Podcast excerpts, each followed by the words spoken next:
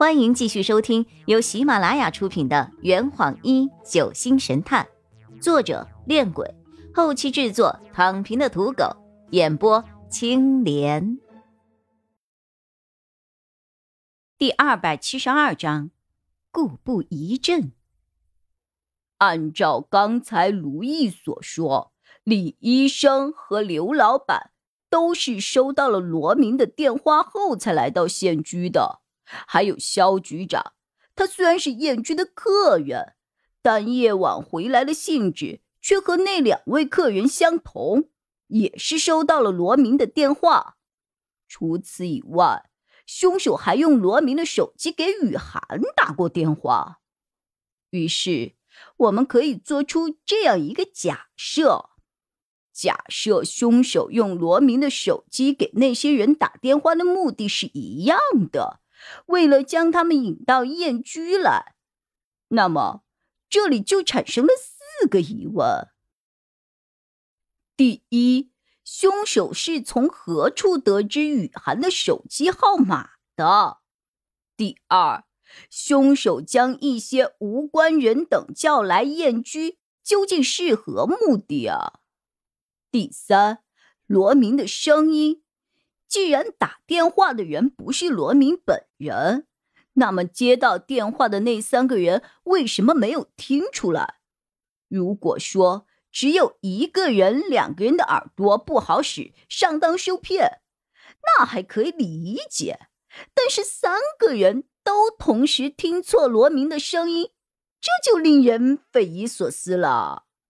难道说？那个凶手有十足的把握，能够让那三个人全部都听错。第四，凶手为什么要给雨涵打电话呢？其他的三个人都不在燕居，即使打电话叫他们过来，也要花上二三十分钟。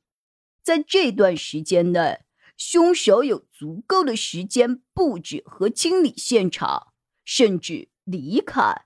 但雨涵和他们不同，雨涵就在燕居里。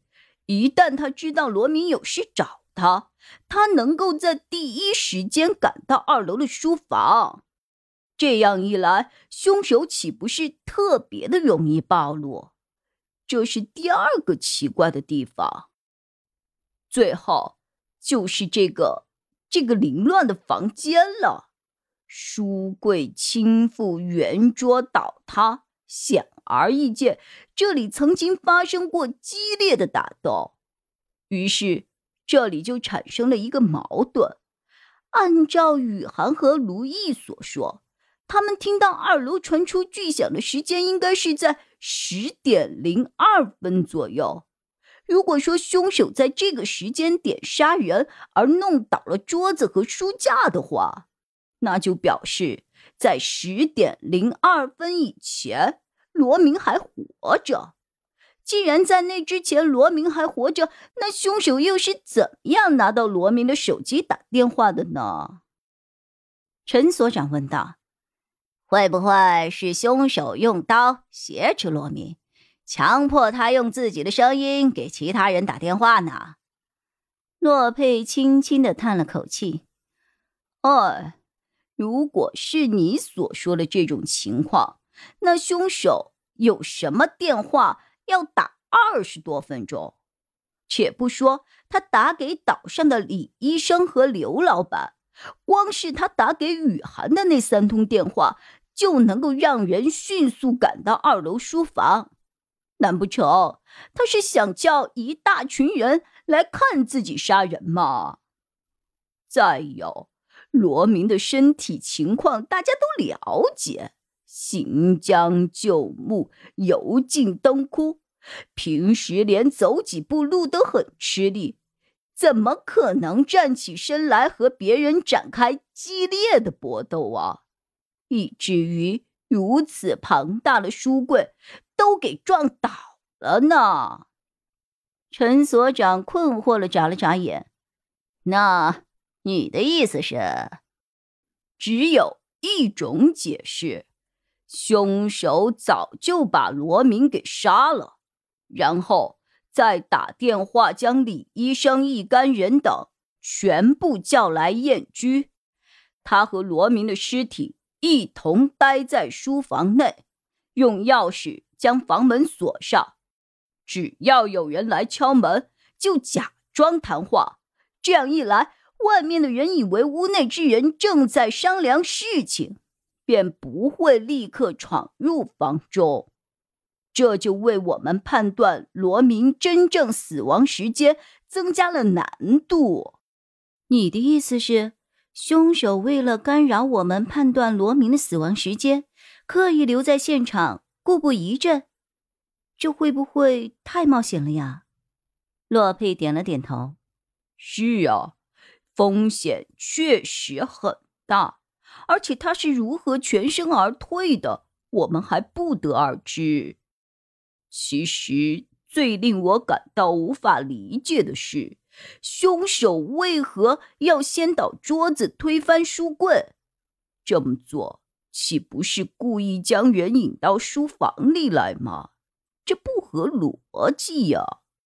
难道说凶手弄乱书房是想要掩盖什么东西吗？千鹤在书房里搜索了一圈后。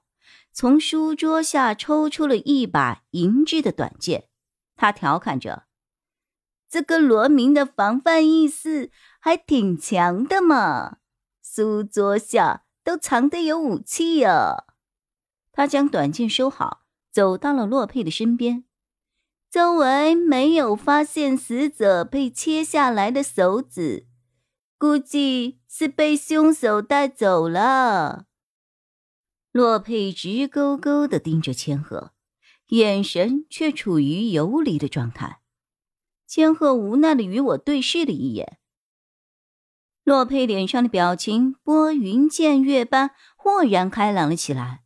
就在这个时候，张璇推门走了进来：“你们果然在这儿啊！”我看向了张璇：“你还没有睡啊？”他冷不丁的问了我一句：“雨涵。”你动过我的包了吗？哦，拿过一些东西，怎么丢什么了吗？哦，没有，那就没事儿了。这坛已经喝完了，呵，你猜出凶手是谁了吗？啊，老板，拿酒来。呃呃，更多精彩。请关注青莲嘚不嘚。